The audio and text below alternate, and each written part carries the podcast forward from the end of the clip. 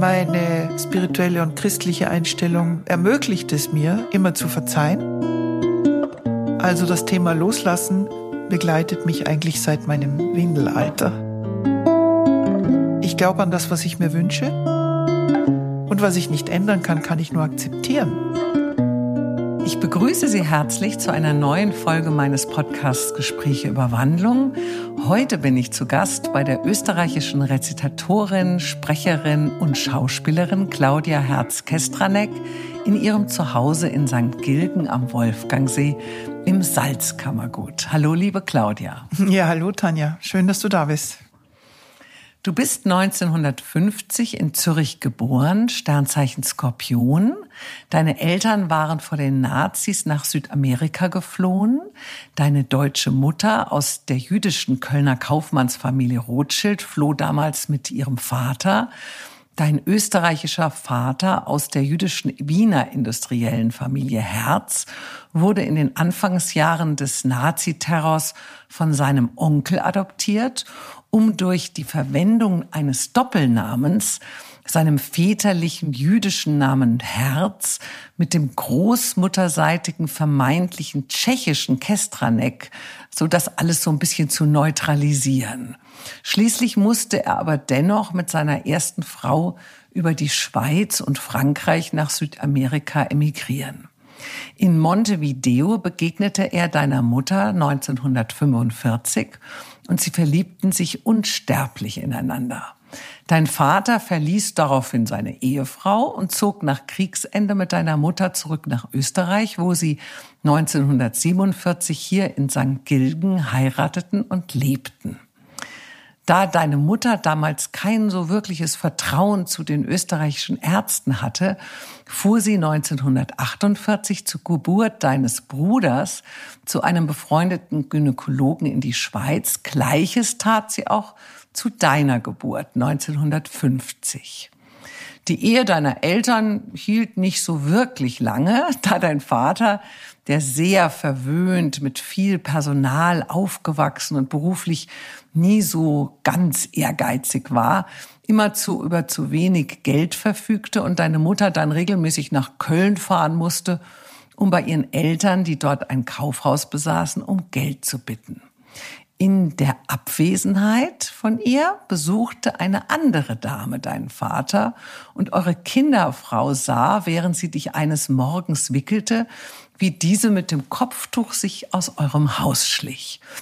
Natürlich erfuhr deine Mutter davon und versteckte sich mit dir und deinem Bruder bei Freunden. Sie war so ein bisschen beleidigt und hatte vielleicht auch gedacht, er holt sie irgendwie wieder.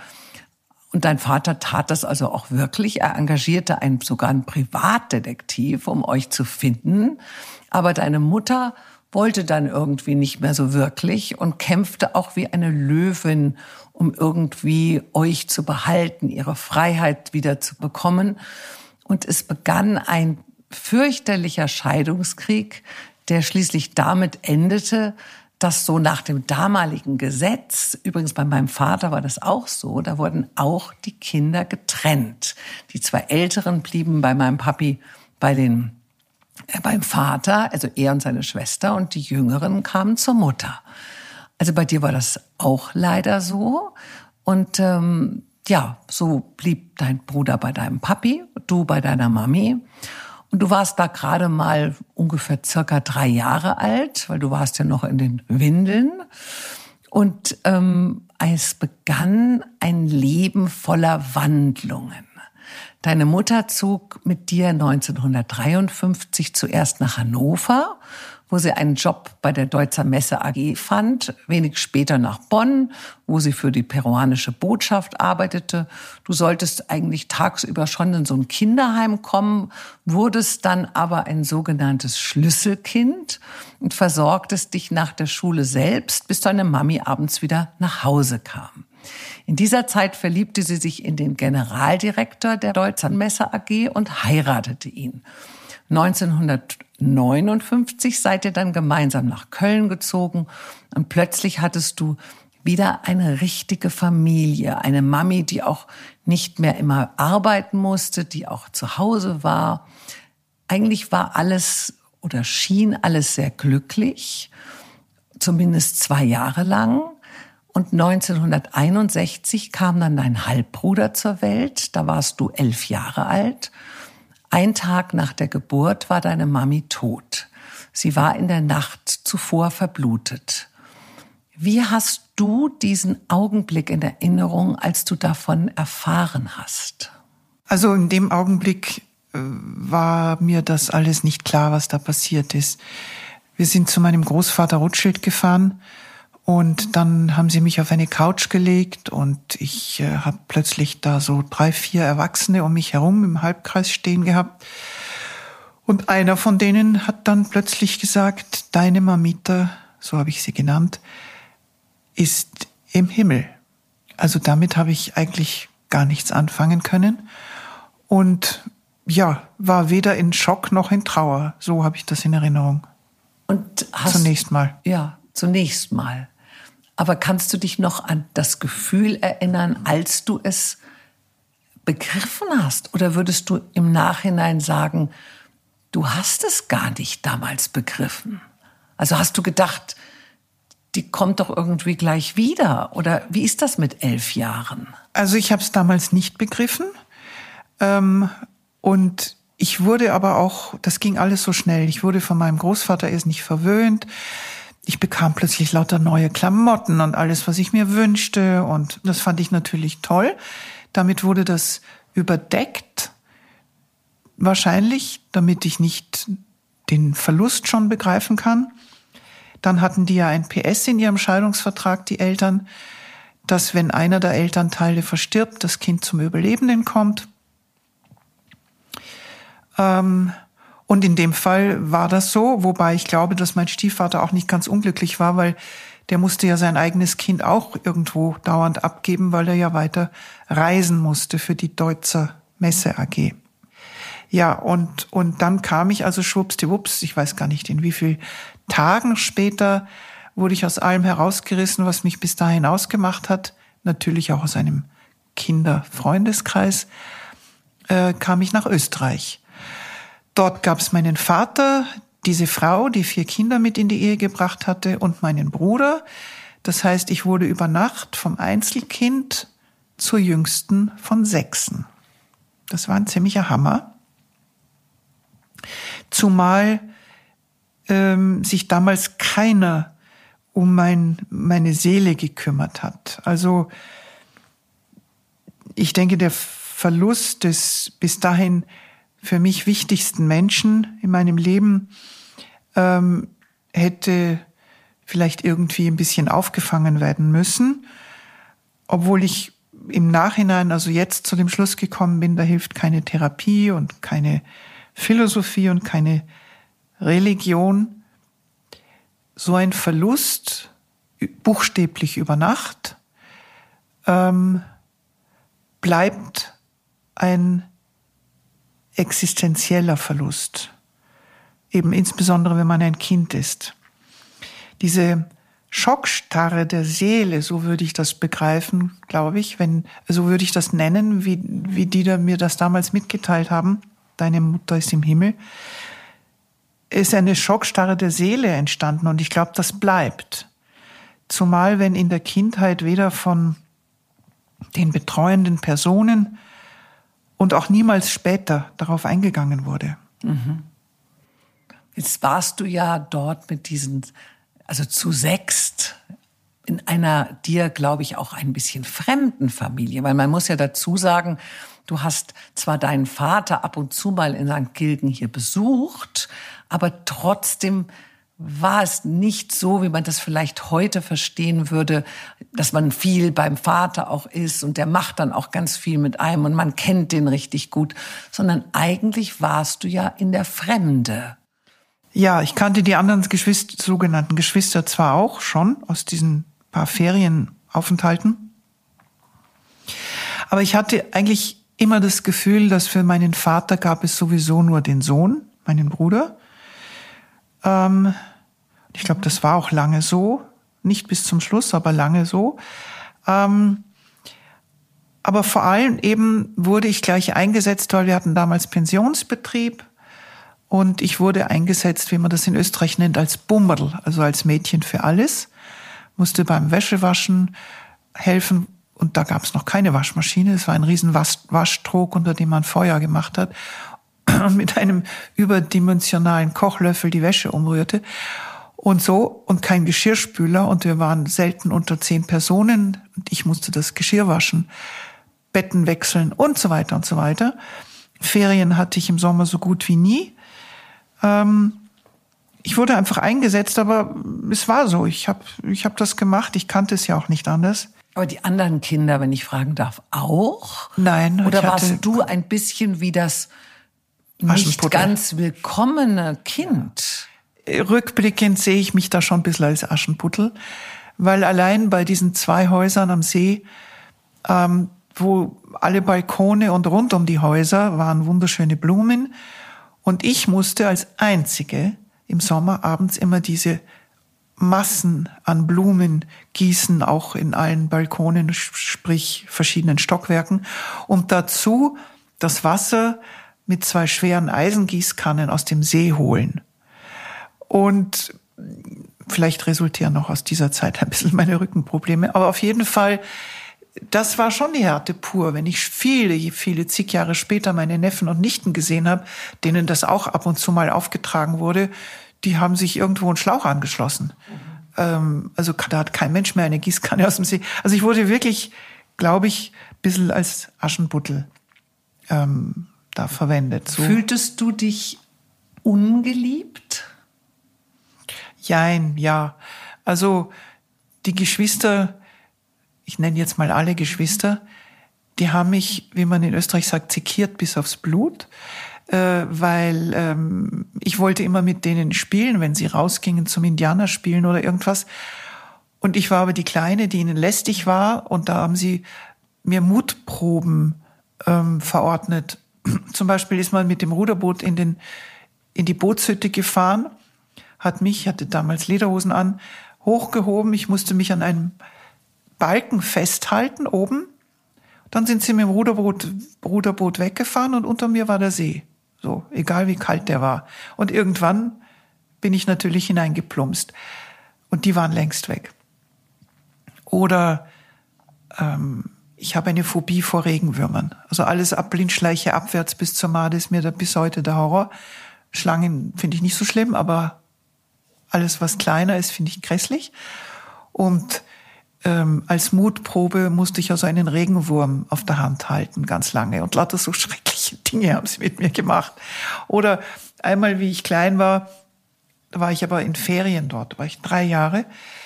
Da gab es bei uns im Dorf noch einen Fleischhauer, der seine aufgeschlitzten Kühe aufgehängt hat zum, weiß ich nicht, ausbluten oder austrocknen, keine Ahnung. Und wir sind daran vorbei und am ganzen Weg nach Hause habe ich meinen ältesten Stiefbruder gebängst, will auch eine tote Kuh sein, will auch eine tote Kuh sein. Was hat er gemacht? Im Nebenhaus von den Häusern am See hat er einen Schrank ausgeleert, mir zwei Krawatten um die Fesseln gebunden und mich im Schrank aufgehängt, mit dem Kopf nach unten. So, jetzt bist du auch tote Kuh und verschwand. Zufällig kam meine Stiefmutter irgendwann mal rüber, weil sie Nähzeug gesucht hat und, und hörte aus dem Schrank komische Geräusche, Röchelgeräusche und da hing Klein Claudia mit rotem Kopf und will keine tote Kuh mehr sein, will keine, also solche Sachen. Aha. Auf der anderen Seite habe ich später gesagt, alles, was ich da gelernt, gearbeitet und äh, erlebt habe, hat mich später vielleicht sogar fähiger werden lassen, vieles zu durchsteht, durchzustehen, über, zu überstehen und zu schaffen auch. Aber nochmal zurück zu dieser Liebe der Eltern. Deine Mami war weg. Du hast vielleicht sogar gedacht, dass dein, dass das neue Baby schuld daran ist, dass die Mama gestorben ja, ja. ist, ja? ja? Also da ist ja auch eine gewisse dass man irgendwie jemanden in die Schuhe schieben möchte, am liebsten, weil man das ja nicht begreifen möchte. Und dann ist diese neue Familie, die dich ja auch, wenn man ehrlich ist, mit mehr Wärme hätte auffangen können. also wie hast du das dann damals empfunden? Weil eigentlich, so wie du es beschreibst, war es ja doch so, dass man, wie du schon richtig sagtest, das typische Aschenputtel, also hast du gedacht, dein Papi will dich nicht? Ja, absolut. Und äh, meine Stiefmutter würde ich beschreiben, die konnte auch lieb sein, ähm, war Zuckerbrot und Peitsche. Aber die, das fällt mir gerade ein, die hat eigentlich etwas sehr Geschicktes gemacht. Ihre jüngste Tochter war damals 16 und die hat mich ihrer jüngsten Tochter zur Erziehung übergeben, was ich eine Zumutung für, finde für so einen Teenager eigentlich rückblickend. Aber ähm, die hat also mit mir Aufgaben gemacht und mich geschimpft, wenn was zu schimpfen gab und war aber irrsinnig liebevoll. Und eigentlich hat ihre Liebe, glaube ich, mich gerettet und ihre Fürsorge. Also von dieser Halbschwester. Von dieser angeheirateten Schwester. Ja, genau. Nein, stimmt, das ist ja Stiefschwester. Ja. Genau, du ja. hast recht, das ist nicht ja. Halbschwester. Ja. Also das war eigentlich das Positivste. Die war liebevoll im Rahmen ihrer Möglichkeiten. Ich meine, so ein Teenager hat ja normalerweise auch mhm. eigene Probleme. Aber dein Papi hat jetzt nicht dich getröstet. Nein, nein. nein. Also gab es überhaupt Trost? Nein, den habe ich mir selber gesucht, indem ich zum Beispiel mit unserer alten Zille abends auf dem langen Mondschein am See, auf dem Strahl von dem, der war wie ein Strich im Wasser, weit rausgerudert bin und mich dann die Ruder reingelegt habe, in die Zille gelegt habe und mich am See habe treiben lassen und da wollte keiner was von mir, da hatte ich meine Ruhe, da konnte ich traurig sein, da konnte ich mein Leben träumen und da bin ich, glaube ich, auch zur Ruhe gekommen, ja. Und du hast auch wahrscheinlich wie viele, ich habe zumindest immer so Honey und Nanny Bücher gelesen oder ich habe mich irgendwo am liebsten in so einem Baumhaus versteckt, was ich nicht hatte, es war nur in meinen Träumen. Wie war das bei dir? Hast du, warst du auch eine Leseratte? Also als Kind, kleineres Kind in Köln, ähm, mit meiner Mutter allein lebend, habe ich auch noch in Bonn und in Köln, habe ich Bücher verschlungen. Die ganzen Pucki-Bände, Nesthäkchen, ja. das waren, glaube ich, so die wichtigsten. Und ähm, später in Österreich war es nur Karl May. Ich habe mich in diese Karl May-Welt geflüchtet und habe bis sicher 14, 15 äh, Indianer gespielt noch mit jüngeren Kindern, Zöpfe gehabt und also Winnetou. ich war schon ein Winnetou-Fan. Also es war meine Welt, in die ich mich geflüchtet habe, ja. Also auch auf Bäumen gesessen, auf einem sehr, sehr hohen Bauch in unserem Gartenbaum äh, habe ich mir ein Brett irgendwie befestigt. Und äh, lange Zeit hat mich da niemand entdeckt. Und da habe ich mich mit meinen Karl-May-Büchern und irgendwelchen Süßigkeiten hinaufgeflüchtet. Mhm. Also das war deine Traumwelt. Ja, entsprechend wenig habe ich für die Schule getan, weil mhm. dafür hatte ich nichts übrig. Ich war in Pierre Brice ganz fürchterlich verliebt. Du dann wahrscheinlich auch. Ja, und ich habe ein winziges Radio gehabt. Wir hatten ja damals weder Radio noch Fernsehen.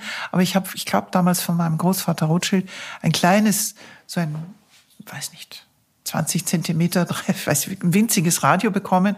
Und da habe ich dann heimlich abends unter der Bettdecke Radio Luxembourg gehört und äh, französische Schnulzen, Aline und äh, wie sie alle hießen. Ähm, Alain Barrière und ähm, Ma Vie war, glaube ich, damals. Also das war so meine Flucht. Jetzt wurdest du, wie du schon angedeutet hast, aufgrund deines nicht so ganz tollen schulischen äh, Ergebnisses mit 16 aus der Schule genommen ähm, bist dann als Au-pair-Mädchen erstmal bei deiner Halbschwester, die inzwischen in Paris lebte, untergekommen. Dann hast du für eine sehr schicke Pariser Familie in einem, die auch ein Schloss hatten am Fuße der Pyrenäen, als Au-pair-Mädchen gearbeitet. Weiter führte dich dann diese Zeit nach London zu auch wieder einer vornehmen Adelsfamilie und schließlich nach Brüssel, wo du die Alliance Française besuchtest. 1970 hast du dann deinen ersten Job als Sekretärin bei der Dependance der Deutzer Messe AG in Paris bekommen. Hast du eigentlich jemals so ein komplex, wenn ich das so nennen darf, wegen deiner kurzen Schulzeit und demnach auch deiner mangelnden Schulbildung gehabt? Oder war das dir regelrecht hm. wurscht? Naja, zunächst, als sie mich mit 16 ähm, aus der Schule genommen haben, habe ich natürlich Juhu geschrien und dachte, mir steht die Welt offen, was ja auch in gewisser Weise stimmte. Ähm, erst viel später, als ich dann, ich glaube, das fing erst an, als ich in München gelebt und gearbeitet habe, habe ich gemerkt, was für eine Nichtbildung ich habe oder wie viel da fehlt. Nämlich als ich mich beworben habe in München, äh, relativ kurz vor den Olympischen Spielen, haben die viele Leute gesucht, die Stadt München, das durfte man damals noch Hostess nennen. Ähm, und da haben wir, haben sie, also so eine Art Aufnahmsprüfung. Und da haben sie zum Beispiel gefragt, nennen Sie mir einen, nennen Sie uns einen englischen Autor. Und da ist mir interessanterweise nicht Shakespeare eingefallen, sondern Jerome Klepka Jerome, Three Men in a Boat. Also das zeigt eigentlich, jedem anderen Menschen ist Shakespeare näher wahrscheinlich aber an den habe ich überhaupt, weiß nicht, ob ich überhaupt schon von dem gehört hatte vorher. Also so war meine. Und da habe ich dann gemerkt, in dem, im Rahmen der dreimonatigen Ausbildung, die sehr, sehr, sehr gut war, Geschichte Bayerns, Geschichte Münchens und so weiter, das, das vernetzt sich ja dann auch mit weiterer Geschichte und Architektur und so. Mm, da hat meine, ein bisschen komplexer begonnen, dass ich eigentlich gar keine Bildung habe außer vielleicht schon eine beginnende Herzensbildung. Aber ähm, an dem, da habe ich begonnen, weiter zu lernen und zu lernen und zu lernen. Zumal ich auch mit vielen interessanten Leuten damals schon zusammenkam. Aber du hast dich nicht in irgendeiner Form fast so ein bisschen, äh, darf ich sagen, wertlos? Minderwertig. Gefühlt? Minderwertig. Ja, ja, absolut. Also ich habe das mit Schirmscham und Melone und meinem jugendlichen Aussehen wahrscheinlich irgendwie wieder wettgemacht, aber tief drinnen hatte ich schon Komplexe dann. Und da war mir bewusst, was das eigentlich für eine Schande war, mich da aus der Schule zu nehmen, ohne irgendeine weitere Lehre oder irgendwas. Und hätte meine Mutter noch gelebt, wäre das auch nie passiert. Mhm. Meiner Stiefmutter war es wurscht und mein Vater und dann Pantoffel der Stiefmutter, keine Ahnung.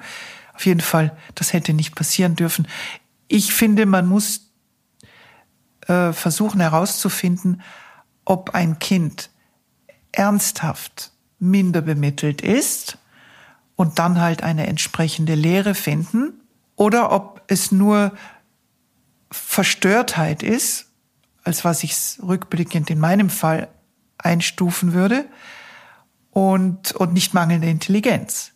Und wie gesagt, es hat sich damals kein Mensch drüber da, da, äh, um mich gekümmert und um mein Seelenheil oder irgendwas.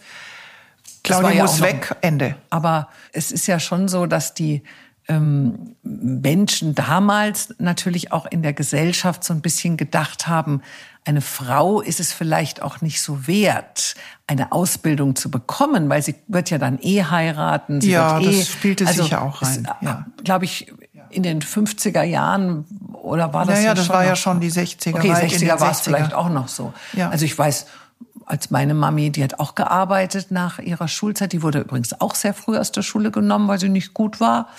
Und dann hat sie bei meiner Oma helfen müssen im Kinderbekleidungsgeschäft. Und als mein Papi dann kam, war sie, glaube ich, 22. Und der hat dann natürlich auch von ihr verlangt, natürlich liebevoll, dass sie aufhört zu arbeiten und jetzt halt Kinder bekommt. Ja, also dieses, dieses, äh, dass eine Frau auch irgendwo ihr eigenes Leben noch so weiterführt, auch ihr Berufsleben war ja, also ich bin 62 geboren, war ähm, eigentlich damals schickte sich auch nicht so. Ja. ja. das ging sicher noch bis in die 70er Jahre, ja, ja kommt mir vor. Ja. Du warst ja damals und bist es natürlich immer noch sehr eine wunderschöne Frau, hast dich aber eher so ein bisschen als hässliches Entlein gefühlt, warst ein Spätzünder. Erst mit 20 bist du in Paris deiner ersten ganz großen Liebe begegnet, dem charismatischen und sehr ungewöhnlichen Unternehmer Dieter von Malsen-Ponickau und hast mit ihm rauschende, tolle Feste in der Pariser High Society erlebt. Und wie du schon erzählt hast, hast du dich ja dann 72 in München beworben als Hostess. Warum darf man das eigentlich nicht mehr sagen heute? So, wusste ich gar nicht. Ich dachte, es ist inzwischen ein, ein zwei, zwei, wenn man die Anzeigen in der irgendwo Abendzeitung oder was liest. Ach so, okay. Ist es so, wer so Begleit, wie nennt man dann, Begleit, heute, wie nennt man dann heute diese Damen, die da helfen bei den Messen? Ja.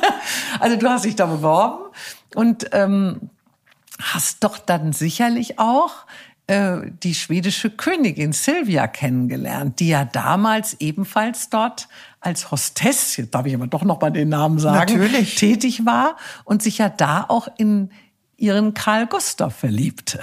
Also du hast sie schon kennengelernt, oder? Ja, Silvia Sommerlath, äh, wir hatten manchmal miteinander zu tun, weil auch die schwarz-gelben, von der schwarz-gelben Uniform, das ist das Münchner Kindl Stadtwappen München, die wir waren die Schwarz-Gelben und die Olympiahostessen waren die Türkisen.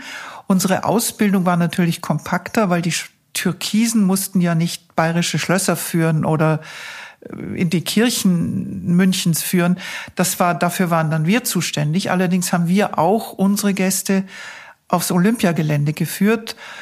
Ähm, und so kam es manchmal zu Überschneidungen und auch zu Begegnungen, weil beide irgendwie in einer Gruppe zu tun hatten. Die einen übernahmen, die anderen übergaben oder wie auch immer. Und meine Großmutter hat damals gesagt, wie das dann publik wurde, Kindchen, warum hast du dir nicht den schwedischen König geangelt? Dann habe ich gesagt, du, vielleicht will ich gar nicht in Schweden leben. Also das war einfach nur lustig. Ja, es war halt auch eine, so wie so ein Märchen, die Geschichte. Ja, ja. schon, ja, ja. Aber ich habe sie immer sehr, sehr lieb in Erinnerung gehabt. Du hast ja sicherlich dann auch das Olympia-Attentat der palästinensischen Terrororganisation ja. Schwarzer September auf die israelische Mannschaft am 5. September 72 erleben müssen. Ja. Mein Vater, der damals die Wettkämpfe der Olympischen Spiele für das ZDF moderierte, hatte sehr oft über diesen Moment gesprochen. Es hat ihn sehr tief berührt, vielleicht auch, weil er Soldat im Zweiten Weltkrieg war und die Gefühle und Erinnerungen daran eventuell durch dieses Attentat wieder hervorgeholt wurden. Wie hat dich dieses Erlebnis verändert? Also ich kann mir gut vorstellen, dass es für deinen Vater ein viel tiefgreifenderes Erlebnis war als für uns junge Mädchen. Ich war Anfang 20 ähm, zumal wir so Kriegssachen waren immer weit weg von uns. Ähm, dennoch, es war eine besonders heitere und fröhliche und leichte Stimmung in dieser ganzen Zeit. Und man hat dann nach dem Attentat schon gespürt, auch wir Jungen, äh, da gab es einen Einschnitt. Und es war plötzlich so dumpf alles. Und ähm, es ist, ich, ich kann mich gar nicht mehr erinnern. Ich glaube, gewisse Sachen wurden auch gar nicht mehr durchgeführt und irgendwas, man hat so das Gefühl, das ist alles so gestoppt irgendwie. Insofern habe ich das schon als, sagen wir mal, dumpf in Erinnerung, aber sicher anders als dein Vater. Mhm. Jetzt äh, ging ja dein Leben weiter. Äh, du hast den Pariser Mann abgelegt gehabt und eine, bist einer zweiten großen Liebe begegnet, Sebastian von Stauffenberg, den du dann auch nach Madrid begleitet hast, um mit ihm als persönliche Assistentin oder früher sagte man, glaube ich, noch Sekretärin, ja. ähm, die dortige MAN-Druckmaschinenvertretung aufzubauen. In sechs Monaten, also eigentlich in nur sechs Monaten, lerntest du Spanisch und das Unternehmen wurde zu einem großen Erfolg. Dennoch hast du deine eigenen Träume weitergelebt, denn du hast so ein bisschen immer wieder damit geliebäugelt und auch gehört, dass das ganz toll sein soll, dass du vielleicht Stewardess bei der Lufthansa werden wolltest. Da du den damaligen optischen Anforderungen, die es ja heute, glaube ich, gar nicht mehr geben darf, der Fluggesellschaft voll und ganz entsprachst, wurdest du ähm, zu einem ersten Test nach Frankfurt eingeladen und dann für die Ausbildung zugelassen. Dein erster Flug war gleich die Langstrecke, also die ersehnte Langstrecke auf der DC-10. Und du hast es irgendwie sehr genossen, um die Welt zu reisen, Menschen kennenzulernen und privat auch mal für nur zehn Prozent des regulären Flugpreises so mal schnell zum Friseur nach Madrid zu jetten. Darf man ja heute gar niemand mehr sagen. Nee, um Gottes Willen. Ähm, warum hast du denn diesen Traum dann irgendwann mal, ich glaube 1977 war das dann, an den Nagel gehängt? Also ich habe von Anfang an gesagt, I just want to get a sniff of the world. Und wie macht man das, wenn man nicht Onassis heißt? Man muss sich Flügel anschnallen. Und ich bin damals von Madrid geschäftlich sehr oft nach München geflogen, um dann nach Augsburg zu fahren. weiß nicht, wenn es um Ersatzteile ging, die zu beschaffen waren oder was. Die MAN-Druckmaschinenvertretung war in Augsburg. Ähm, und durch die vielen Flüge kam ich auch ins Gespräch mit den Stewards oder Stewardessen oder Person und habe dann gefragt, wie geht sowas? Und habe da alle Tipps der Welt bekommen und die haben gesagt, ja, und äh, gibt es irgendein Land, wo du besonders gerne, sag ich sage auf jeden Fall Fernost und Südamerika, also Afrika interessiert mich, will ich gar nicht. Und äh, dann haben die gesagt, ja, da fliegt der Jumbo hin, dann musst du dich auf die DC-10 bewerben. Und normalerweise kann man sich nicht, wenn man Stewardess werden will, auf ein bestimmtes Modell bewerben, weil man wird auf das geschult, wo sie Leute brauchen. In dem Fall hatte ich aber gute Chancen und das haben die mir auch gesagt, weil ich mich aus einem aus Spanien beworben habe und die brauchten spanisch sprechende Leute. Gab es nicht so viele damals. Insofern konnte ich mir auch dann letztlich diesen Traum erfüllen und wurde auf DC10 geschult. Es war eine spannende Zeit, zumal man relativ kurz drauf auf ein zweites Muster geschult wurde. Das war die 737. 100 Leute in wunderbar von A nach B und auf diese Weise lernte ich auch Europa ganz gut kennen, weil man hatte ein, ein zwei Tage Stopover in London oder in Stockholm oder so. Ähm, aufgehört habe ich dann letztlich, ich habe immer gesagt, ich fliege nur zwei Jahre. Und dann haben die anderen gesagt, hahaha, das haben wir auch gesagt vor zehn Jahren. Man schafft aber den Absprung sehr schwer wegen der vielen Vorteile. Dann kam Mogadischu. Und ich bin nur aufgrund eines Zufalls, nämlich weil ich vorher auf, aus einem Standby gerufen wurde, nicht auf diesem Flug gewesen. Weil wenn man aus dem Standby gerufen wird, ändert sich der Rest des Flugplans für den Monat. Und war dann sehr, sehr aufgewühlt und aufgerüttelt, weil wir Lufthansiaten haben das natürlich vielleicht noch intensiver mitverfolgt als die Menschen draußen in der Welt. Das war, glaube ich, überhaupt die erste Entführung.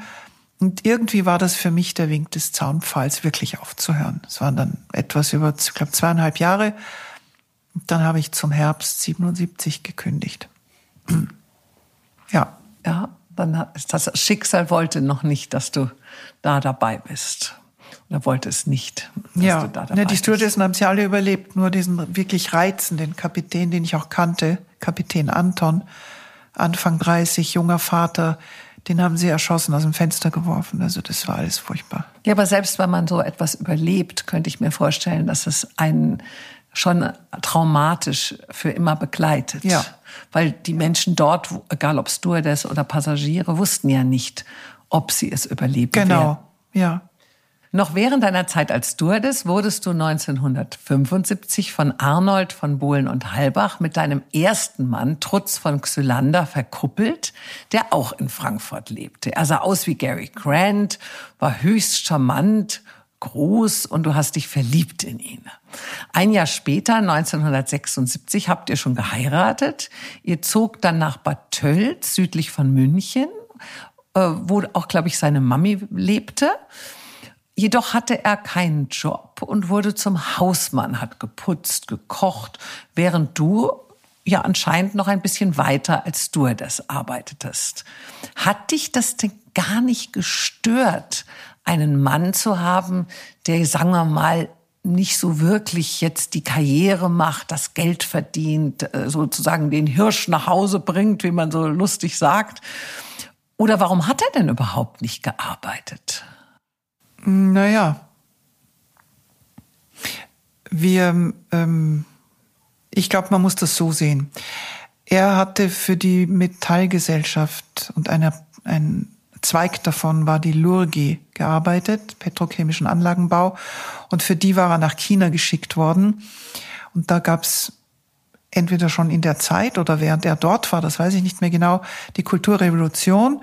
Und angeblich hat er irgendwas fotografiert, was er nicht hätte fotografieren dürfen und wurde eingesperrt, festgenommen.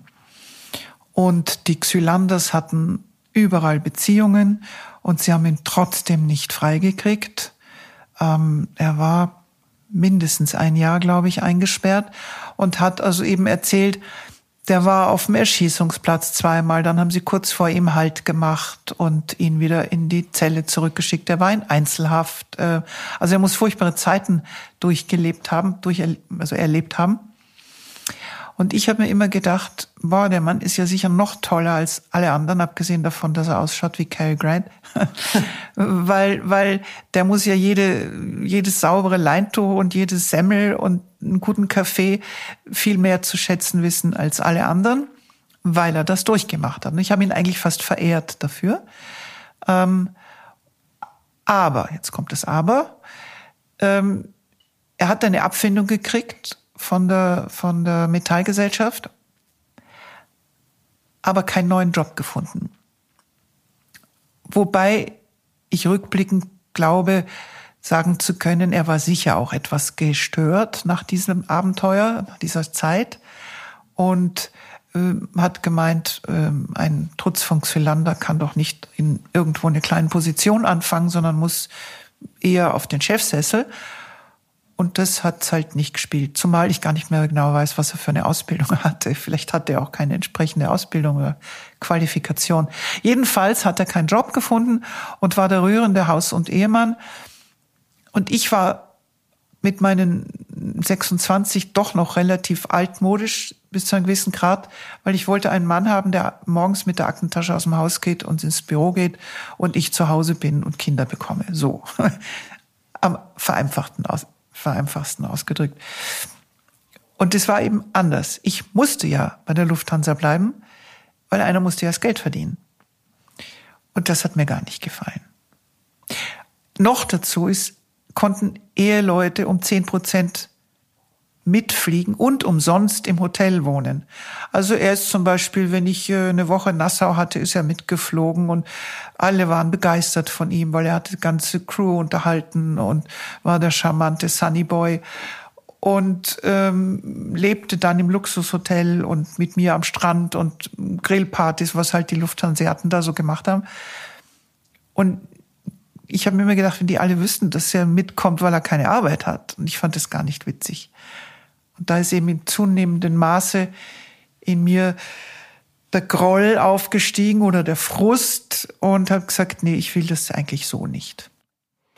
Nach nur einem Jahr habt ihr euch ja dann schon wieder scheiden lassen, seid aber Arm in Arm aus dem Gericht und nachher noch sogar zum Essen gegangen. Sind deiner Meinung nach die Kinder, die ihr ja nicht hattet, oft der Grund, warum eine friedliche Scheidung nicht gelingt? Also wenn Kinder da sind, ist das, oder würdest du sagen, ihr habt irgendwas ganz Besonderes richtig gemacht, was man vielleicht jetzt den Menschen mitgeben darf, hier bei ja, den Hörern? Also ich denke mal, dass es ganz wichtig ist, dass man nie etwas sagt oder tut, was unter der Gürtellinie ist.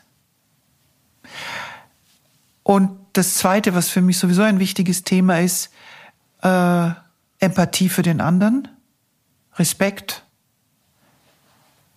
und Achtung, und die hatte ich ja trotz allem vor ihm, eben auch wegen seiner überstandenen Vergangenheit. Ähm, und wir haben uns nie grauslig beschimpft oder so. Wir haben einfach nur, ich habe immer nur gesagt, so geht es nicht, so will ich es nicht. Also entweder du änderst was oder es geht nicht.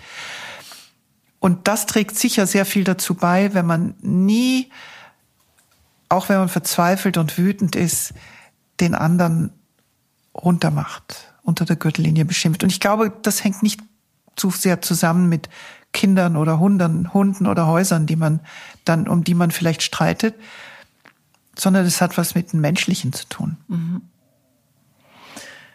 Und in dieser Zeit der Scheidung und auch deiner Kündigung bei Lufthansa ist ja auch dein Vater verstorben. Mhm. Nach einem Monat in St. Gilgen hast du dann in München in einer PR-Abteilung angefangen zu arbeiten. Aber einmal pro Woche hast du auch als Model gearbeitet. Mhm. Anfang der 80er Jahre warst du dann sogar bereit, obwohl du schon knapp über 30 warst, sogar den, die Festanstellung ganz an den Nagel zu hängen, um nur noch als Model zu arbeiten. Wie kam das denn überhaupt dazu, dass du als Model angefangen hast zu arbeiten? Also klar, du siehst, warst sehr schön, aber man muss mhm. ja auch mhm. die Bereitschaft dazu haben. Und war dir dieser Beruf, in dem ich ja schon lange tätig bin mit meiner Kreativagentur, war denn dir dieser Beruf bei deinem großen Drang nach Lernen nicht viel zu anspruchslos? Also, wie ich dazu kam, war ganz einfach. Irgendeine Freundin, ich glaube, es war so auch meine älteste Stiefschwester, die damals schon in der Modebranche gearbeitet hat, allerdings weil sie eine Vertretung hatte, hat gesagt, du, wir haben Messe äh, in München, ISPO war das, glaube mit der habe ich angefangen. Magst nicht die drei oder vier Tage da mitarbeiten? Ja, natürlich, klar, zusätzlich Geld verdienen, am Wochenende frei, das war damals noch nicht so wichtig. Äh, einen Tag Urlaub, sprich den Freitag. Und ich habe Freitag, Samstag, Sonntag toll Geld verdient. Das war ein Anreiz. Weniger die Tatsache, dass ich mich schön fand, weil das war immer noch nicht der Fall, weil ich von den Brüdern, also ich wurde immer so behandelt, dass ich das Gefühl eines tollpatschigen, hässlichen Entleins hatte. Elefant im Porzellankasten und so. Daher habe ich das eigentlich mutig einfach nur so gemacht, um halt noch mehr Taschengeld zu haben. Mein Verdienst war nicht so irre hoch damals. Und dann bin ich da immer mehr reingerutscht. Bis hin eben, wie du schon gesagt hast, dass ich das hauptberuflich dann gemacht habe. Woher ich den Mut genommen habe, weiß ich heute noch nicht. Aber es hat sich ausgezahlt, weil im Endeffekt, weil ich mehrere Sachen gemacht habe, habe ich viel mehr verdient, obwohl ich nicht Claudia Schiffer heiße, als ich je in meinem Angestelltenjob verdient habe, weil ich zusätzlich Fotos für Kataloge gemacht habe, Modenschauen. Gleichzeitig habe ich einen Sprechunterricht am Bayerischen Rundfunk genommen bin also in Werbespots beziehungsweise auch synchron gegangen. Und das war toll. Ich war voll ausgelastet. Natürlich war der Beruf als Model an sich, ja, ich sag jetzt mal dumm und anspruchslos.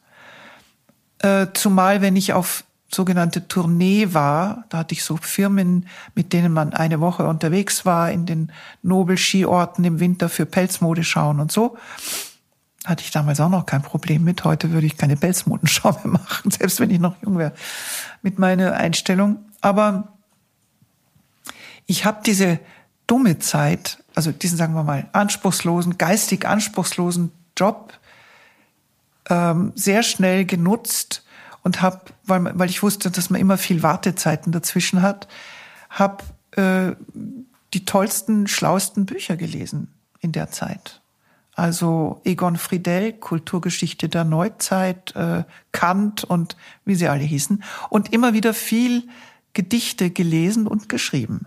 Also eine meiner Lieblinge sind Eugen Roth, äh, Morgenstern, Busch, Kästner, die für mich alle tiefgehend und visionär sind und nicht nur Oberfläche. Und du hast ja auch äh, im Schauspiel damals schon Fuß gefasst. Ja, durch die Werbespots kam ich da immer mehr rein. Aber auch Dokumentationen gesprochen. Und das ging durch überall, weil ich mehrere Agenturen hatte, die mich halt dann vermittelt haben. Aber wenn du sagst, du hast selber gar nie begriffen, dass du so schön bist, da muss ja der Groschen mal gefallen sein. Oder wo ist denn der Groschen gefallen? Also ganz ehrlich ist er bis heute nicht wirklich gefallen. Ich habe mich immer gewundert, dass mich irgendjemand schön findet. Es gab ein paar Fotos, die ich dann auch toll fand. Ich gedacht, oh, gut fotografiert. Aber ich war nicht von mir überzeugt, schön zu sein. So. Aber ich hatte ein Schlüsselerlebnis, das mich doch diesen Selbstbewusstsein einen ganzen Schritt näher gebracht hat. Das war auf einer Modenschau, auf einer großen Modenschau und rundherum auf den Rängen und überall saßen Leute und unten war ein riesiger Laufsteg aufgebaut. Und ich hatte, es war so ein klebriger Belag auf dem Laufsteg, wahrscheinlich damit keine von uns ausrutscht. Das hatte aber den Nachteil, ich hatte zehn Zentimeter hohe Lackschuhe, Absätze an und das war sehr schwierig, da dahin zu gleiten und Drehungen zu machen, ohne zu kleben. Und ich war ein wunderschönes Abendkleid, ein ganz dünner Stoff, der um mich herum flatterte, von Loris Azaro. Mauve, ich weiß noch genau die Farbe.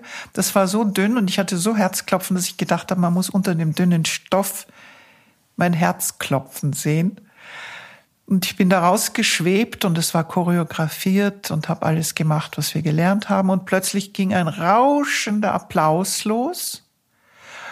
Und ich dachte, Jesus, Gott sei Dank, die anderen sind jetzt auch schon da, auf dem Laufsteg hinter mir. Und wie ich mich umgedreht habe, war kein Mensch da. Und in dem Moment habe ich realisiert, hoppla, das gibt's doch nicht, die klatschen für mich. Und das war ein Wahnsinns Schlüsselerlebnis. Ich weiß nicht, kann man das verstehen? Ja, sehr gut.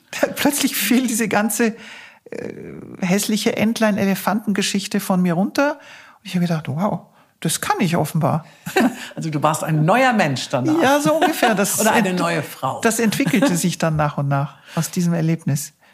Jetzt kam ja danach wieder eine neue Liebe in dein Leben, nämlich diesmal der Vater deines Sohnes, ein bedeutender Unternehmer, mit dem du im Hotel Zürserhof am Arlberg in Zürs wieder von Freunden sogenannt verkuppelt wurdest. Also die luden dich da ein und haben gesagt, komm doch mal. Und dann war das schon so ein bisschen abgesprochen, dass man doch dir diesen Mann, einen etwas alten Junggesellen, also alt, äh, ja. 15 Jahre älter oder 14 Jahre älter wie du, ähm, mal präsentiert. Oder zwölf Jahre älter, glaube ich, war er, ja. wenn ich richtig ja. gerechnet habe.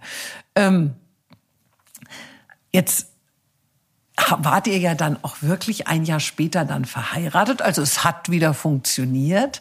Was hat dich denn jetzt an ihm so fasziniert? Oder bist du in der Liebe immer so ein bisschen schnell Feuer und Flamme? Naja, also zum ersten, ja, das kann schon auch passieren, stimmt. Aber es war eigentlich bei ihm jetzt nicht so der Coup de foudre äh, von Anfang an. dass die, die große Liebe oder die tiefe Liebe kam eigentlich erst später sondern bei ihm hat mir gefallen, wir saßen da am Tisch mit diesen Freunden im Zürser Hof, es war Vorsaison, äh, mein späterer Mann wollte eigentlich gar nicht auf den Arlberg kommen, weil er gesagt hat, jeder, ich habe gehört, dass jeder, der beim Schneefressen erwischt wird, wird eingesperrt, weil so wenig Schnee war. Das stimmte auch. Man konnte eigentlich kaum Skifahren, es war Vorsaison. Und die haben gesagt, na ja, wir arbeiten das Personal für den Winter ein. Jetzt hier, wir sind ziemlich alleine. Auf jeden Fall, das war die Situation und ich saß mit diesen ganzen Leuten am Tisch und alle drehten das große Rad und sprachen von ihren Häusern in Marbella und Mercedes tiefer legen und ach, und das Haus auf Sylt und also ich dachte mir, wo bin ich denn hier? Warum müssen die eigentlich alle sich hier so ähm, produzieren? Das beeindruckt mich gar nicht. Und dann fiel mir auf, dass der Mann zu meiner Linken nichts sagte. Also sich an diesen Rädern, großen Rädern nicht beteiligte das fiel mir dann plötzlich auf und ich habe gedacht, entweder ist er stinklangweilig oder er ist gerade interessant. Und für Letzteres habe ich mich dann entschieden und das hat sich auch bestätigt. Also das, das Angeberische war nicht so ganz dein Ding. Das hat dich nicht beeindruckt. Ganz blöd gefunden. Vielleicht wollten die alle dir gefallen und haben mal ein bisschen erzählt, was sie so haben. Du zogst also dann von München mit ihm in, in den Nor Norden Sauerland. von Deutschland, Sauerland. Aber zu deinem großen Erstaunen wollte er gar keine Kinder haben. Ja, kaum waren wir verheiratet. Anstelle dessen schenkte er dir einen Rauhaardackel, was für dich aber so ein bisschen als Kindersatz nicht in Frage kam. Dein Mann war dann so ja, wie gesagt, so ein bisschen der alte Junggeselle und hat sich dann doch irgendwie mitreißen lassen, jetzt doch vielleicht wenigstens mal ein Kind mit dir zu bekommen. Aber durch die Heirat und auch durch das Kind, was 1989 äh, dann geboren wurde, dein Sohn, hat sich eigentlich gar nicht viel bei ihm verändert. Er wollte auch gar nichts verändern. Am Wochenende ging er immer zum Golfspielen und du bliebst schön brav mit deinem Kind daheim zurück. Würdest du sagen, du warst eine unglückliche Mutter? Ich würde es anders bezeichnen. Eine glückliche Mutter, aber unglücklich dort, weil ich dort keine gewachsenen Freunde hatte und in einem Ort war, sicher schöne Landschaft, Sauerland ist sehr schön, aber ich hatte keine gewachsenen Freunde und es war nichts, was mich dort ausmachte. Und obwohl ich halb Deutsch bin und zum Beispiel für österreichische Verhältnisse ziemlich Deutsch spreche, haben, hat mir der Akzent dort, das Sauerländisch, nicht gefallen. Und ähm, die waren alle so, ich weiß auch nicht. Ich habe mich nicht mit, den, mit der Mentalität so schnell anfreunden können. Ich, später schon, ich habe dann über das Kind, über den Sohn, wie der größer wurde und dann, also ich bin schon in Krabbelgruppen gegangen und zum Kinderschwimmen und dann natürlich Kindergarten und Schule habe ich schon Mütterfreundschaften gemacht und Freunde gefunden, natürlich alle viel jünger als ich. Ich war 38, wie er zur Welt kam. Aber das waren zum Teil wirklich nette Familien und große Freundschaften. Da ging es mir besser. Aber zuerst war ich ja mit den Freunden meines Mannes verbandelt, zwangsläufig. Und die hatten schon so große Kinder, die machten bei uns den Babysitter.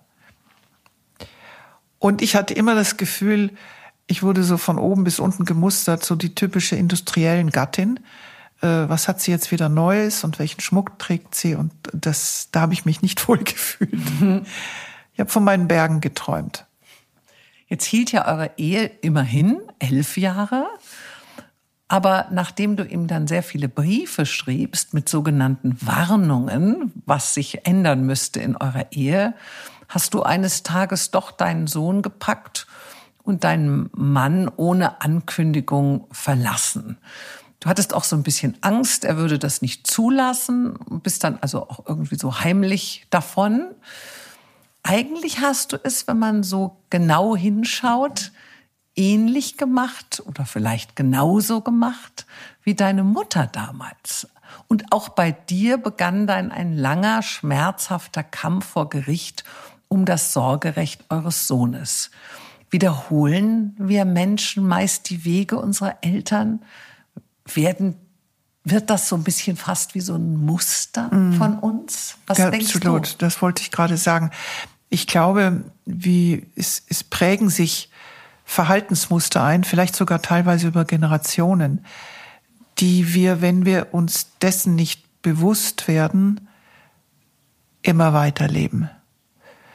Und ich glaube, es ist zum Beispiel eine Möglichkeit ist, eine Familienaufstellung zu machen, wenn man das Glück hat, bei mhm. jemandem sehr Guten zu sein. Und meine erste war auch wirklich sehr, sehr eine sehr gute Therapeutin. Ähm, und man lernt, diese Kette zu durchbrechen und sich von diesem Muster zu lösen und wirklich loszulassen. Wenn man das nicht schafft, trägt man die Muster immer weiter. Unbewusst. Und das ist eigentlich eine Tragik, weil daran sollte man eigentlich so schnell es geht arbeiten, damit man das nicht weiterträgt. Aber wie hast du das alles geschafft zu ertragen?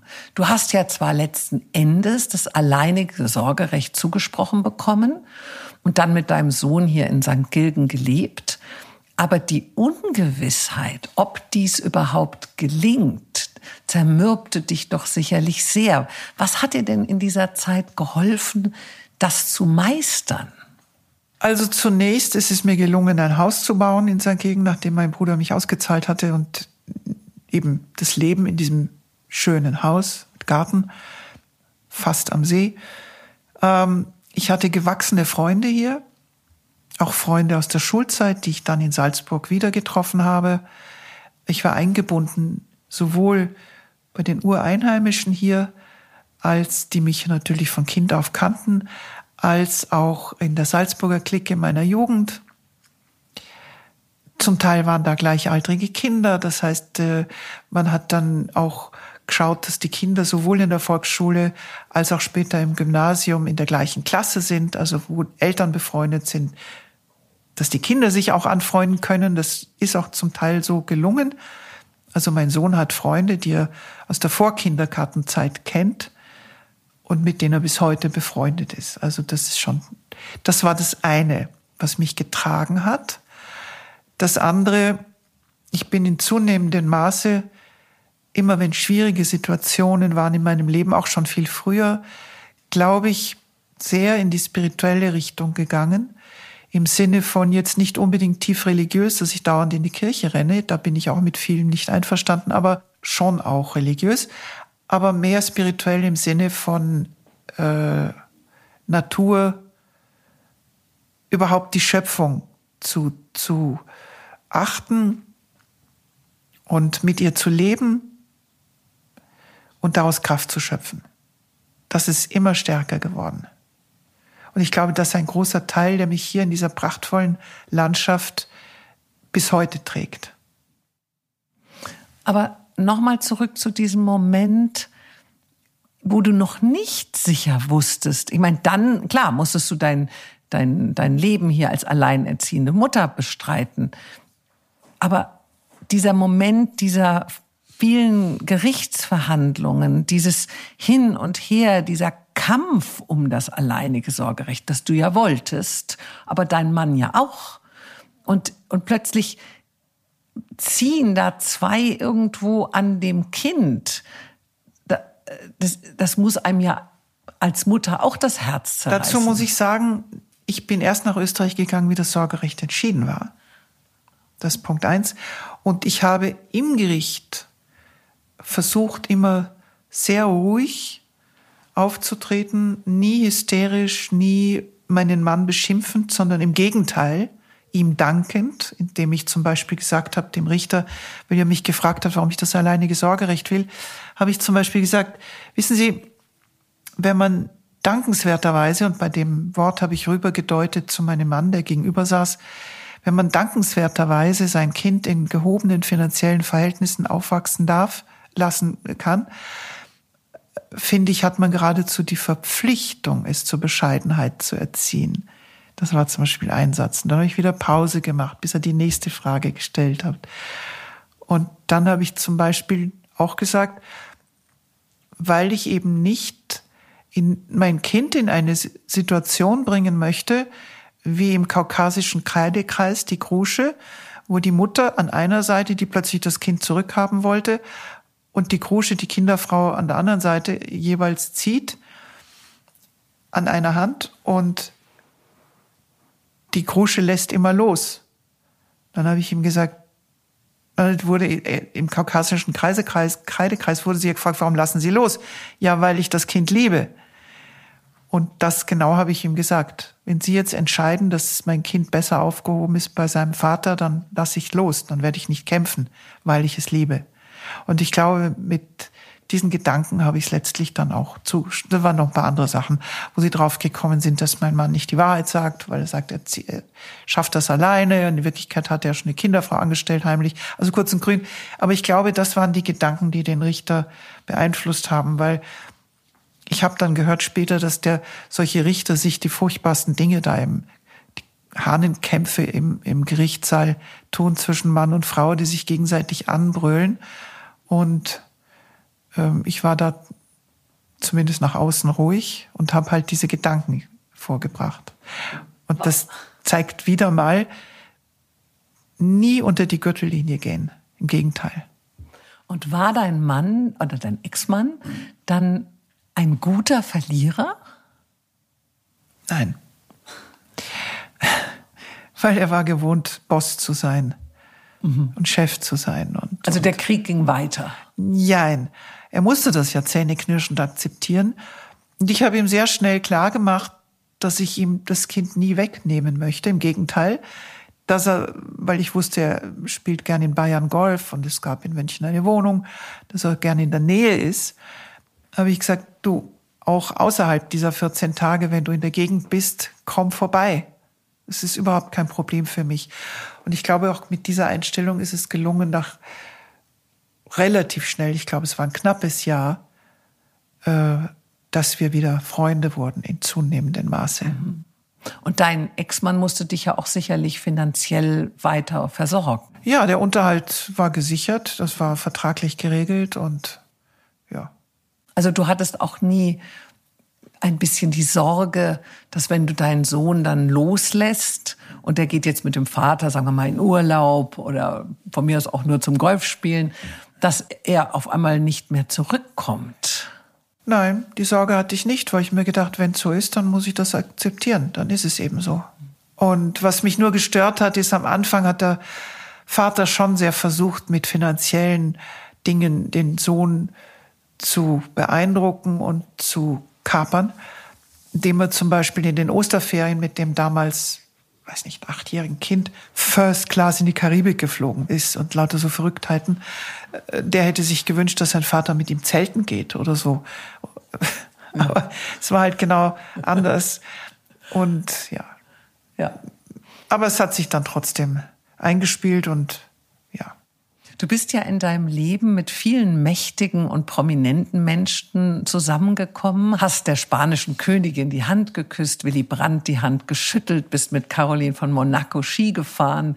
Du hast die Stiftung von Karl-Heinz Böhm äh, Menschen für Menschen. Ähm, ja, da hast du tolle Fundraising-Galas hier in St. Gilgen organisiert.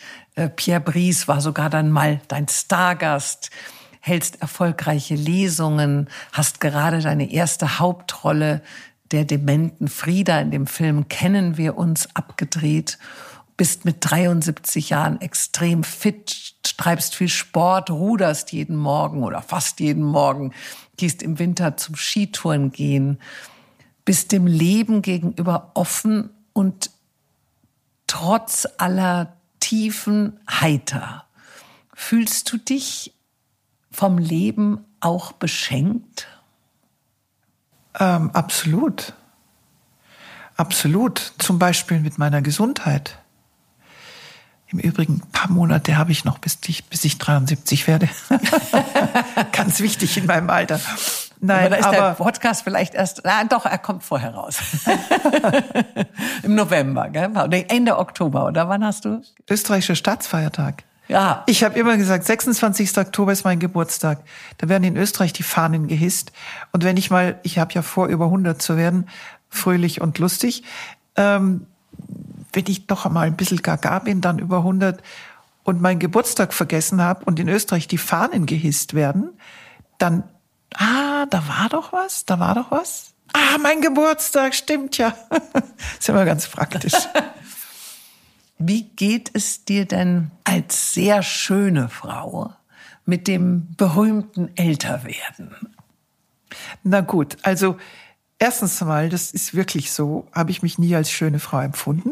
Insofern ja, aber jetzt müsstest du es ja langsam mal wissen. Jetzt, wenn ich meine Fotos von früher anschaue, denke ich, Herrschaftszeiten, ich war ja wirklich ganz fesch. Warum habe ich das eigentlich nicht mehr ausgenützt und mehr genossen oder bewusst wahrgenommen? Das ärgert mich manchmal ein bisschen äh, weil, äh, ja. Aber andererseits denke ich mir, da habe ich zwei tolle Frauen vor Augen. Liz Taylor soll gesagt haben, einige der schönsten Gesichter auf dieser Welt sind alt, kleine Kunstwerke, die das Leben widerspiegeln. Das fand sie gut. Das, da, dem kann ich gar nichts hinzufügen. Es ist eigentlich sehr schön, das so zu sehen. Und dann gefällt mir auch, was ich auf der Seite von Jutta Speidel gelesen habe. Sie sagt, sie lässt sich nicht glatt bügeln und liften und straffen, weil dann passt das Gesicht wenigstens zum Rest des Körpers. Hat mir auch unheimlich gut gefallen. Herrlich. Also das, diese Einstellung finde ich toll. Zumal diese ganzen amerikanischen Gesichter ja alle gleich ausschauen irgendwann mal. Trotzdem ist es nicht leicht. Also wenn ich morgens vor dem Spiegel stehe, gefalle ich mir besser ohne Brille aber die muss man dann doch manchmal aufsetzen. Aber auch das kann ich nicht ändern. Es ist so. Und ich bin dankbar, dass ich noch so bin, wie ich bin. wie du sagst, dass ich Sport machen kann, dass ich gesund bin. Viele Leute in meinem Alter leben gar nicht mehr oder, oder sind dick und fett und können sich nicht mehr rühren oder haben sonstige Probleme. Insofern, dafür bin ich schon dankbar. Du hast ja sogar eine Vespa. Ja, das ist überhaupt mein Italo-Feeling. Mit der fahren wir gleich noch zum See. Das machen wir. Genau. Also das heißt, du verurteilst zwar nicht, wenn Menschen etwas an sich äh, zurren und machen. Nein. Aber du, es kommt für dich selbst nicht in Frage. Ach, das würde ich nicht sagen. Also ähm, ich habe sehr schwere Augenlider gehabt, die habe ich mir zum Beispiel machen lassen. Das finde ich sehr angenehm. Plötzlich habe ich die Welt wieder klarer gesehen oder so. Ähm, man lässt sich ja auch abstehende Ohren richten oder Zähne. Also warum nicht, wenn jemand Komplexe mit seiner Nase hat, soll er sie richten? Das finde ich überhaupt. Was ich nur schlimm finde, und da verurteile ich mehr die Ärzte als die Frauen, äh, wenn sie Menschen so straffen, dass man das Gesicht gar nicht mehr wiedererkennt und es maskenhaft wird. Ähm, da gab es mal irgendwann einen, wie war denn das? Etwas sehr Lustiges, irgendein Film mit der Goldie Horn, die beim Schönheitschirurgen war und er gesagt hat, wenn ich jetzt die Augen noch mehr straffe, dann können sie beim Schlafen nicht mehr zumachen. Also das mache ich jetzt nicht. Ah ja, das ist so ein lustiger Film mit, glaube ich, drei Frauen. Genau. Ja? Angelika Die sich- Houston. Die sich dann an den Männern rächen. ja, ja, Irgendwie. genau. Ich, ich weiß gar nicht mehr, wie er heißt. Aber das fand ich als auch, das ist so. Also, die, wenn da zu viel gemacht wird, finde ich das eigentlich eine Frechheit. Ja, wenn man nur noch so eine Fratze seiner So selbst ist es, ja. wird. Du arbeitest ehrenamtlich auch für den Verein unserer gemeinsamen Freundin Desiree von Bohlen und Halbach, Desideria Care, der den Angehörigen von Menschen mit Demenz auf ihrem Weg des Loslassens hilft. Und du arbeitest für den Matheser Hilfsdienst, für den du im Spital Barmherziger Brüder in Salzburg regelmäßig Patienten besuchst, mit ihnen redest, ihnen zuhörst, ihnen vorliest. Morgen bist du auch wieder da. Was bewegt dich, dies zu tun? Es ist zum Teil mein zutiefst verinnerlichtes äh, Gefühl für Empathie. Es ist zum Teil auch, weil ich jemand bin, der immer helfen will. Also ich habe nicht das Helfersyndrom, das glaube ich nicht. Ähm, aber wenn ich sehe, dass irgendjemand in Not ist oder ein Bedürfnis hat, helfe ich gern, bin da für ihn oder sie. Und es hat auch was zu tun mit dem Thema Dankbarkeit. Ich will gern was zurückgeben, weil ich so viel bekommen habe und ich all das Schlimme und Negative in meinem Leben hat mich zu dem geformt, was ich bin. Nur das muss man irgendwann akzeptieren, verarbeiten, versuch, versuchen zu verarbeiten und nicht dauernd dem, ach, ich hab's ja so schwer gehabt, die Schuld geben für irgendwas, was später nicht gelingt. Und ich filter das auch ein bisschen und das viele Gute bleibt an der Oberfläche. Und ich habe viel Glück gehabt in meinem Leben, auch wie ich als junges Mädchen schon ins Ausland geschickt wurde und auf mich allein gestellt war. Da habe ich auch Glück gehabt, dass ich nicht auf die schiefe Bahn gekommen bin oder in Drogen oder sonst irgendwelche furchtbaren Geschichten. Es hätte ja alles passieren können. Das heißt, ich glaube fest daran, dass ich Schutzengel habe und bin dankbar für vieles und gebe gern was zurück. Das ist sicher eine große Motivation. Apropos verarbeiten, glaubst du heute, dass du den Tod deiner Mami gut verarbeitet hast? Das glaube ich nicht. Der Verlust bis dahin, also bis zum elften Lebensjahr, wichtigsten Menschen, das bleibt irgendwie eine Seelen, ein Seelenschock, eine Schockstarre der Seele, das bleibt. Und da hilft doch keine ähm, irgendeine Therapie. Das, glaube ich, kann man nicht verarbeiten. Der Verlust bleibt. Und als mein Vater 1977 starb, war ich irgendwo in der Weltgeschichte unterwegs mit der, als Stewardess, habe gewusst, wie schwer krank er ist und dass er jeden Augenblick sterben kann. Und natürlich sage ich mir heute, äh, ich hätte mir natürlich Urlaub nehmen müssen und hätte es auch bekommen, wahrscheinlich sogar unbezahlten Urlaub, um an seiner Seite zu sein. Und dass ich das nicht wieder gut machen kann, ist auch so eine Sache, die bleibt. Das schleppe ich mit mir rum, aber ich lasse mich davon nicht runterziehen. Hast du selbst Angst vor dem Tod, vor der Endlichkeit? Nein. Ich hoffe nur, dass es noch lange dauert, weil, weil ich habe noch so viel vor. Ich habe höchstens Angst, wenn Angst, dann vorm Sterben, weil ich nicht weiß, wie das ist. Also ich wünsche mir mit etwa 104 oder so. Fröhlich, so genau. fröhlich abends einzuschlafen und morgens tot aufzuwachen. Also, äh, das war jetzt falsch. Wie sagt man, einfach einzuschlafen und morgens ja, bin ich woanders. richtig gesagt, morgens tot aufzuwachen. Ja. ist eigentlich ganz süß. Ja, in einem neuen Leben vielleicht. Man, Nein, ich habe da, meine Großmutter war in dem Freundeskreis von der berühmten Rosa Albaretti. Die wird dir auch noch was sagen. Ja. Großmutter von der Romy Schneider, berühmte Burgschauspielerin. Und da wurden in unsere Familie herrliche Geschichten kolportiert. Und zwei davon muss ich eigentlich jetzt noch im Zusammenhang mit Alter erzählen. An ihrem hundertsten Geburtstag war groß im Burgtheater eine große Veranstaltung und dann ruft er, bittet der Laudator die Grand Dame auf die Bühne und zwei ganz junge Kollegen, 70, 75, schnappen sie rechts und links und helfen ihr also das, diese paar Stufen hinauf. Alter ist relativ. Und der Laudator sagt, hoffentlich war das jetzt nicht zu beschwerlich, gnädige Frau. Und dann sagt sie, also wenn ich diese zwei alten Säcke nicht rechts und links hängen gehabt hätte, wäre ich schneller oben gewesen. und die andere Geschichte liebe ich fast noch mehr. Sie war dann in diesem bis heute bekannten Künstler-Seniorenheim in Baden bei Wien. Und offenbar ist an jedem Geburtstag ein Reporter gekommen, so auch am 102. Geburtstag. So, gnädige Frauen. Und wie fühlt man sich so mit 102? Sagt sie, schauen Sie, man ist halt keine 100 mehr. Also, so möchte ich alt werden. Ist ja. doch wunderbar, wenn man den Kopf noch hat. Und, und sie, den wurde, Humor. sie wurde 104, oder? Ich glaube 104 oder 105. Ja, ich weiß es jetzt auch nicht genau. Und die Mutter vom André Heller ist auch 105 geworden. Da habe ich ein Interview gesehen. Es war noch immer eine wunderschöne Frau auch in dem Alter. Also das sind so meine Vorbilder. Ja, und äh, heute sollen ja die Mädchen, die geboren werden, also meine Enkelin ist jetzt zwei und ähm, die sollen dann 102 Jahre, habe ich irgendwo gelesen, im Schnitt werden. Also ich meine, ist ja auch Wahnsinn. Also hätte man sich ja auch nie vorstellen können. Ja, wobei mit dem Ganzen, was jetzt hier um uns herum passiert, von Pandemien, Kriegen, äh, äh, inte künstliche Intelligenz und all diesen komischen, unheimlichen Dingen, die man, wo man nicht weiß, was ist Fake, was ist real, was was wird uns da, sind wir jetzt da wie die Lemminge, die da irgendwo gesteuert werden eines Tages oder so. Da muss ich sagen, ich bin ganz froh um die letzten 50, 60 Jahre, die ich gelebt habe, weil ich weiß nicht, wie wie dann die Jugend, was die für ein Leben haben.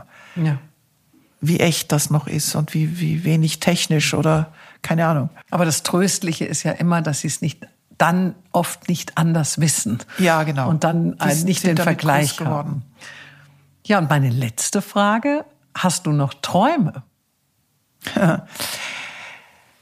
ja, vielleicht schon. Dass ich das, was ich mit äh, als Teenager in der Schule da gesagt habe, dass ich äh, erfolgreiche Schauspielerin werden möchte, erst im Alter, dass ich da noch mehr davon realisieren kann. Das fände ich ganz lustig. Noch ein paar Jahre, ein paar gute Rollen spielen. Jetzt schauen wir uns erstmal deinen Film an, der ja dann ja. bald rauskommt. Und, ähm, und gesund bleiben. Ja. Ohne dem ist ja alles nichts. Das Allerwichtigste, glaube ich. Innerlich wie äußerlich. Und ja, geistig, genau. ja. Ja, Claudia, ich danke dir für dieses wunderschöne, offene Gespräch. Ich habe sehr viel darüber gelernt, wie man den Schmerz in etwas Kraftvolles und Positives umwandeln kann. Ja, weil der Schmerz ist ja eine Energie.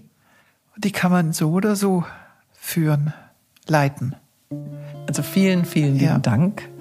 Und äh, ja, Schön, Danke dass ich dir. bei dir sein durfte. Danke dir. In dieser wunderschönen Gegend. Jetzt ist es Gott sei Dank noch hell. Jetzt können ja. wir uns noch ein bisschen den Wolfgangsee anschauen. Fahren wir eine kleine Tour mit der Vespa. Genau.